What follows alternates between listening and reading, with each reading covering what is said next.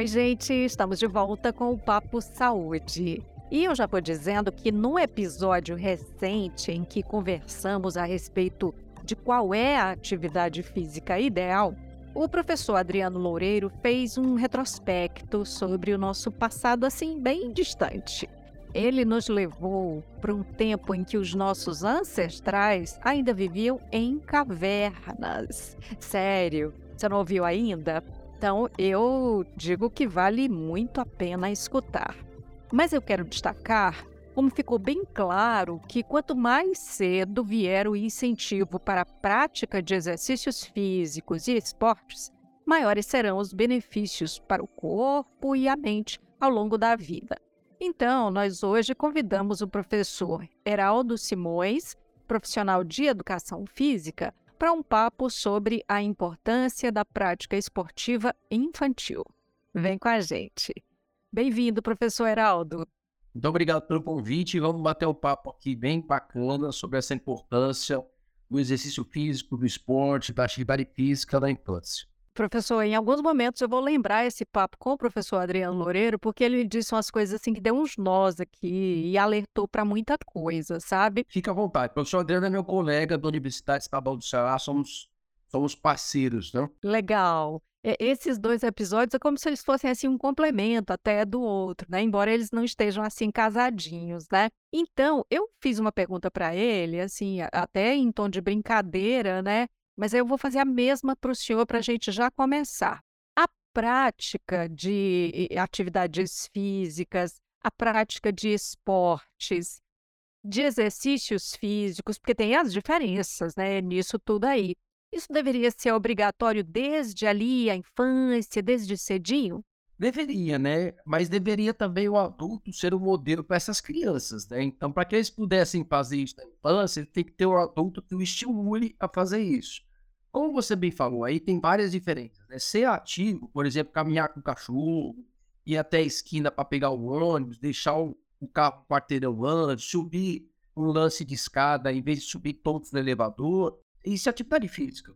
O exercício físico, ele tem um direcionamento, ele tem um objetivo, né? Então ele há uma preparação para isso. As crianças, elas já são ativas. Se ela tiver o um mínimo de estímulo, ela já é ativa fisicamente. Eu tive isso pelo meu neto, viu, Maísa? Meu neto, o Lourenço, ele é super ativo, né? E agora eu coloquei ele para ele praticar exercício físico direcionado ao esportes. Ele tem cinco anos, então ele está fazendo futsal e karatê. Mas desde o ano e meio eu coloquei ele na natação. E a natação eu sempre indico, Maísa, assim, para que para começar a fazer algum tipo de exercício físico, lembrando da diferença dos dois, né? Atividade física é ser ativo fisicamente. Exercício físico é quando há um planejamento, há um objetivo, há alguém para lhe direcionar, o professor, né, o profissional de educação física. Então, prim o primeiro exercício físico que o Lourenço fez foi natação. Então, ele tinha um ano e meio é essa a idade certa para começar na natação? Professor, aproveita para já dizer assim mais ou menos quais são as, as idades adequadas para cada atividade. Para cada, né? Eu, eu assim, eu, eu, as pessoas me perguntam muito como, como sabem que eu sou professor de educação física. Heraldo, eu, meu filho, eu, eu queria colocar ele para fazer alguma atividade. Eu falei, não, atividade física ele já faz. quando ele corre atrás do cachorro, quando ele desce ali para brincar, isso ele já faz. Você está me perguntando exercício físico né? Porque é algo direcionado, é algo planejado. Então eu falo assim, ó, o primeiro, e isso eu fiz isso com meu neto e fiz isso com meus filhos também, eu acho que tem que ser a natação. Eu vou explicar por quê, Maísa. E aí, a partir de um ano bem, dois anos, você já pode colocar o seu filho na natação. Se você tiver essa oportunidade, coloque, você vai fazer um bem danado para ele. E vou explicar por quê. Primeiro, que o meio aquático, uma criança de um ano e meio, lembra muito o vento e o terra né? É, ele é muito acolhido na água. E é um esporte, uma de sobrevivência. Então não é nadar como a gente está acostumado a ver a natação, sabe? É, o, o nado do estilo livre, nado borboleta, nado costas. Ele não vai fazer isso, obviamente, mas ele vai aprender a voar, ele vai aprender a bater perna, ele vai usar o corpo todo, né? A natação é, é uma modalidade que você trabalha o corpo todo, membros superiores, membros inferiores, o core, abdômen, o todo. E, e, ele é muito aeróbico, né? Ele te dá uma potência de respiração do, do, do, sistema respiratório muito boa. Então, com um ano e meio, eu coloquei o Lourenço na natação E ele só deixou de ir por causa da distância, por alguns problemas que a gente teve, mas ele já sabia nadar. Então eu não me preocupo mais quando eu vou para um lugar que tem uma piscina. Então, além de todos os benefícios, a natação é um esporte de sobrevivência. Eu acho que é um ano e meio, é é um ano e meio, dois anos, você já pode colocar. Quanto antes, melhor. O meu, eu só estou falando do meu neto. O meu filho e a minha filha fizeram com menos de um ano. Então, eles ali 11 meses, eles já estavam na piscina. Obviamente, não é para aprender a nadar os quatro estilos, mas é para se adaptar ao meio aquático. E aí, vem depois, né? O que fazer depois? Então, um ano e meio, ele vai ali, aprendeu a nadar, já está apoiando, é, não tem mais perigo na piscina. Aí eu sempre coloco, a partir dos quatro anos de idade, ele já pode praticar, por exemplo, é, karatê, judô, o balé, é, o futsal, né, jogos com bola, mas lembrando que ele precisa de atividade lúdica. Então tem que ser um local onde que não seja só a técnica por si, mas que ele vá para brincar, vá para se divertir, para que ele tenha prazer. Senão vai ser um desprazer, né? Então, a partir do, dos quatro anos, ele já é, é possível isso, né? Agora, se pensar para que ele possa seguir depois do esporte, então, a partir dos seis anos, como ele já compreende regras então ele já pode começar a ser direcionado, mas sempre lembrando que são crianças, né?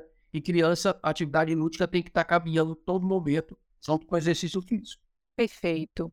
É claro que você falou aí várias coisas que eu vou depois pedir para você dar um, né, entrar mais a fundo em determinados tópicos, né?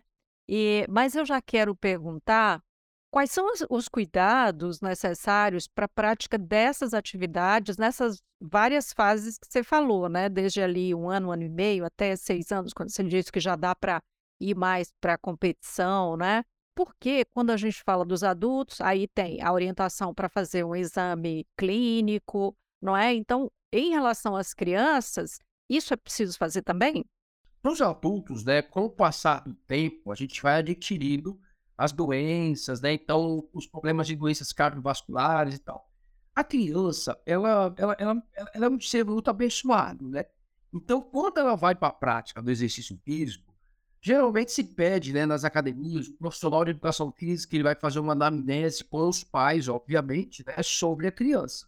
Então, se ela tem algum problema alérgico, se ela tem algum, alguma doença já né, detectada, é, vai ver a questão do peso, da altura, se ela está em conforme com que aquela idade né, é, pede dentro do crescimento e do desenvolvimento motor.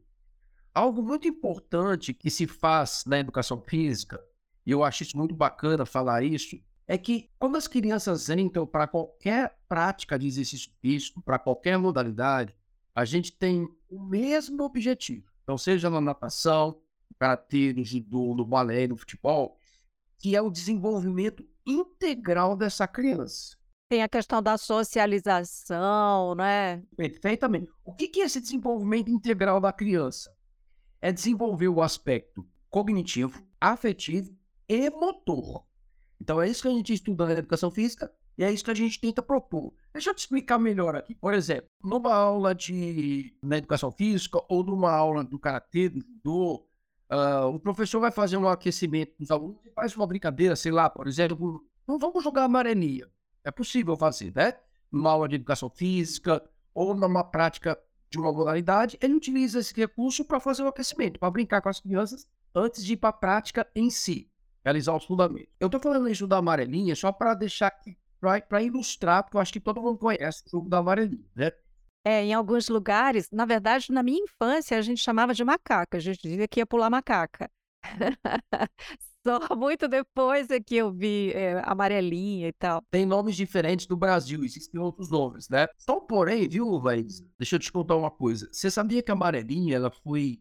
Ela chegou ao Brasil, ou a macaca, né? Ela chega ao Brasil com os nossos colonizadores, os portugueses, e eles utilizaram o amarelinho como recurso pedagógico para catequizar os índios. Ai, que horror.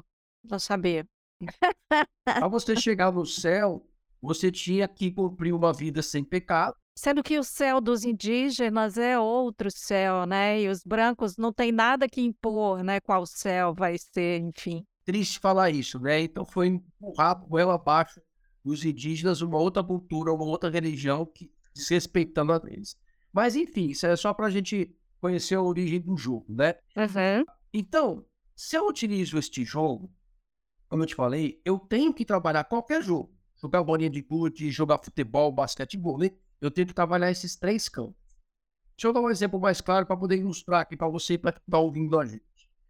No campo cognitivo, o que é que se desenvolve? O que é que o professor de educação física vai, vai buscar desenvolver no aluno quando ela está jogando amarelinho? Então, olha só: concentração, velocidade de raciocínio, resolução de problema, memória, porque ela tem que saber onde ela parou, né? o conhecimento lógico-matemático, conhecimento de geometria, quadrado, retângulo, conhecimento dos números, isso cognitivo, dentre outros, né? Vamos agora para o afetivo. Ora, quando eu jogo amarelinho, eu também tenho um desenvolvimento afetivo. Por exemplo, eu sou o professor de educação física vai ficar observando o aluno. Então ele vai observar. Ele é colaborativo ou ele é competitivo? Ele sabe ganhar, ele sabe perder.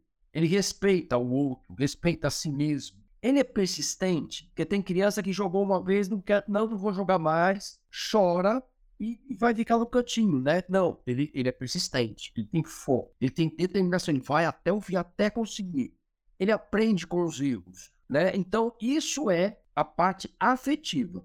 E aí, quando você vai para a parte motora, aí a gente teria que fazer um outro podcast aqui para conversar, porque aí são inúmeras situações. É, tem a questão do equilíbrio, né? Isso, lateralidade, equilíbrio, força, agilidade, velocidade, resistência aeróbica. Então, cada, por exemplo, na hora que você pega a pedrinha e você joga a pedrinha, você tem que ter um controle motor para isso que vai te ajudar a escrever. Não, e na hora de pegar, você tá com um pé só, né? Não pode apoiar a outra perna, Isso. não é? Não pode deixar a mão ali é, escorando, tem que pegar e tirar, é, né? Que nós chamamos de apoio unipedal. Então você tá ali trabalhando no equilíbrio com um pé só. E você escolhe o seu pé dominante.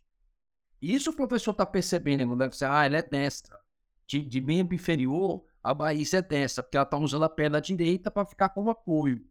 Ou seja, a sua, a sua estrutura espaço-temporal. Por exemplo, os espaços da, da amarelinha, onde você pisa, respeitando os espaços, onde você joga a pedrinha. Então é tanta coisa no lado motor que a gente tinha que passar um tempo aqui conversando. Eu achei muito lindo tudo isso que você falou, como é rico, né, um jogo e, e que ele está nas ruas, né, mesmo no asfalto, quando a gente perdeu as ruas, perdeu as ruas de areia, aí você pinta ali com sei lá, com um giz no asfalto e tem lá o seu jogo, né? Exatamente. E o que nós brincávamos, né? Antigamente uhum. era assim, a gente brincava no meio da rua. Hoje em dia as é. crianças não vão mais pro meio da rua. Isso foi podado das crianças, né?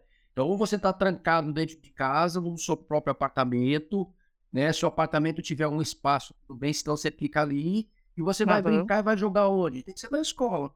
É. Ou na pracinha do bairro, né? Isso. Professor, e em relação à frequência, né, da, dessas, é, dessas atividades físicas, na verdade, dos exercícios físicos, né?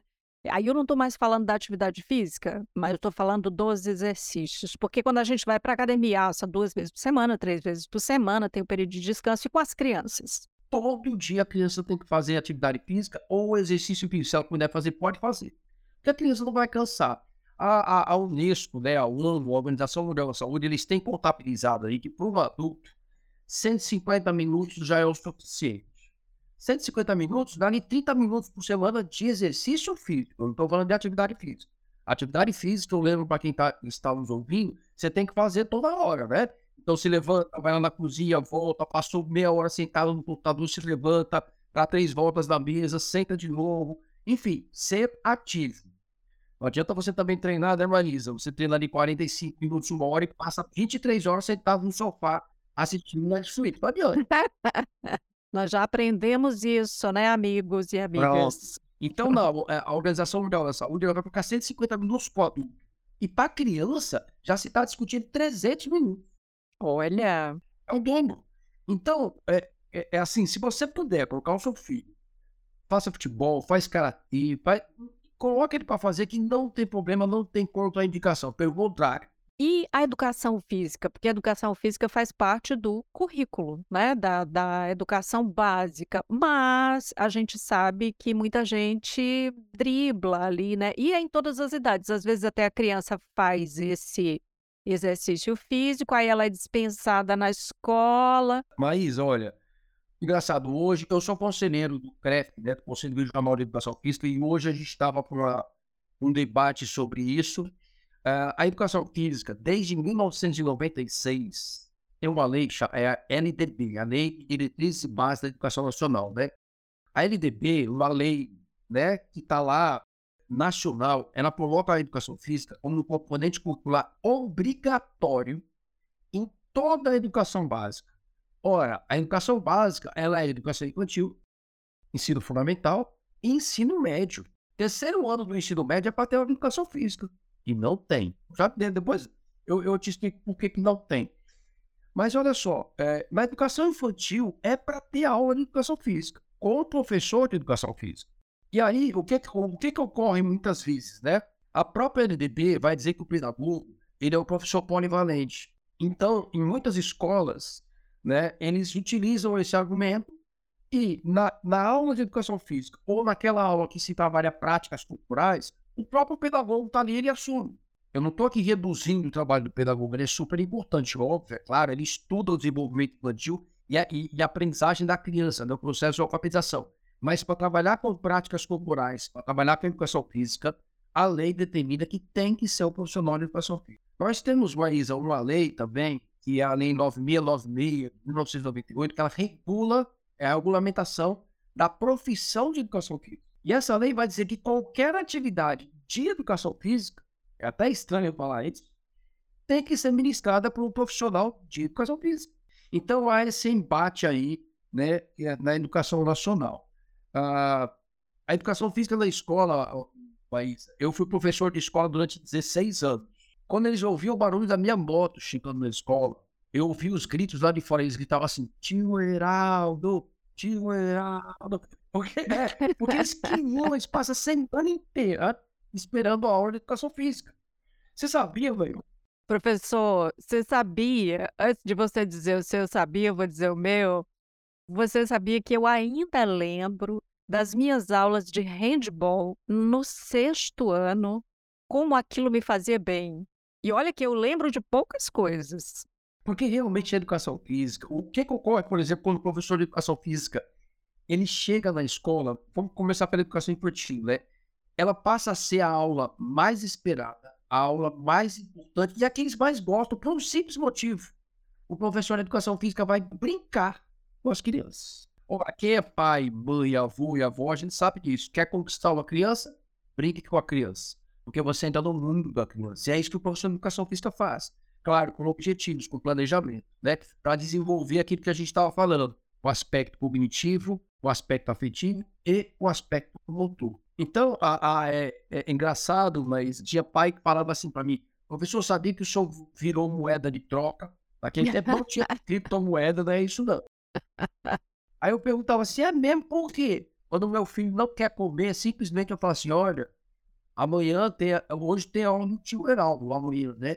Se você não comer os legumes, não comer as verduras, você não vai para aula no tio Heraldo. Que horror! Aí dizia assim, mas não faça isso, papai, você está ameaçando a criança, né? Mas olha só, né? Usavam isso como moeda de troca. E na escola, a educação física, é, nós fizemos uma pesquisa recentemente na universidade, e se perguntava para as crianças de uma forma meio que brincando, mas se perguntava para os pais. Qual a disciplina que a criança mais gosta? Qual que ela acha mais importante? Qual que você acha? Educação física. Educação infantil. No ensino fundamental, até o quinto ano, primeiro lugar, qual que mais você mais gosta? Educação física. Qual que você acha mais importante? Educação física. Agora, engraçado, quando chega do sexto ao nono ano, qual a disciplina que você mais gosta? Educação física. Qual a mais importante? Matemática, português. Porque aí a sociedade começa a agir. Né? Interessante. Agir para que cresça e que seja alguém na vida, olha só, né? E aí, talvez a minha próxima pergunta tenha muito a ver com isso, né? Como é que o crescimento é diretamente afetado pela prática dos exercícios físicos desde, né, bem pequenininho, desde pequenininha? Eu estou falando do crescimento do ponto de vista físico, mas também tem o crescimento intelectual, né? Uh, a gente está falando aqui agora de crescimento e desenvolvimento motor, são duas coisas aí bem distintas, né? O crescimento é algo quantitativo, né? É o crescimento dos ossos que vai fazer com que a criança chegue numa estatura desejada. E o desenvolvimento motor é que trabalha toda a parte interna, toda a parte dos, do, dos, dos sistemas corporais, né? E o próprio desenvolvimento muscular. Então, uma coisa está atrelada à outra. Obviamente, se eu tenho estímulos para realizar isso, é, muita coisa do, do, do crescimento, como você perguntou, é favorecida pela prática do exercício físico, mas nós não podemos negar que ela, ela também tem outros pré-requisitos. Por exemplo, a questão genética, né? A questão hereditária, que são coisas distintas, né? Então você tem uma genética para se desenvolver de uma determinada forma. Seus genes estão, estão programados para aquilo. A questão hereditária é do seu pai, a sua mãe. Então são questões extra a prática da educação física. Nós não temos controle sobre isso. É uma questão genética ou hereditária. Depois vem uma outra questão muito importante, são os estímulos e o meio em que a criança vive. E aí isso vai interferir mais do que a prática do exercício físico. Então, se eu tenho estímulo dos meus pais, do governo, se eu tenho segurança para jogar bola na rua, se eu tenho segurança para empinar uma pipa, para jogar, é claro que eu vou me desenvolvendo uma motora, né? É, e aí vem também a questão do ambiente onde eu moro. Né? Se você pegar, por exemplo, crianças que moram ali do lado da Finlândia, ao lado da Islândia, que passam oito meses trancafiadas por causa do frio, né? Elas têm menos é, é, oportunidades motoras que uma criança que mora num país tropical. Isso é ambiente. Vamos para a questão do estímulo, por exemplo, né?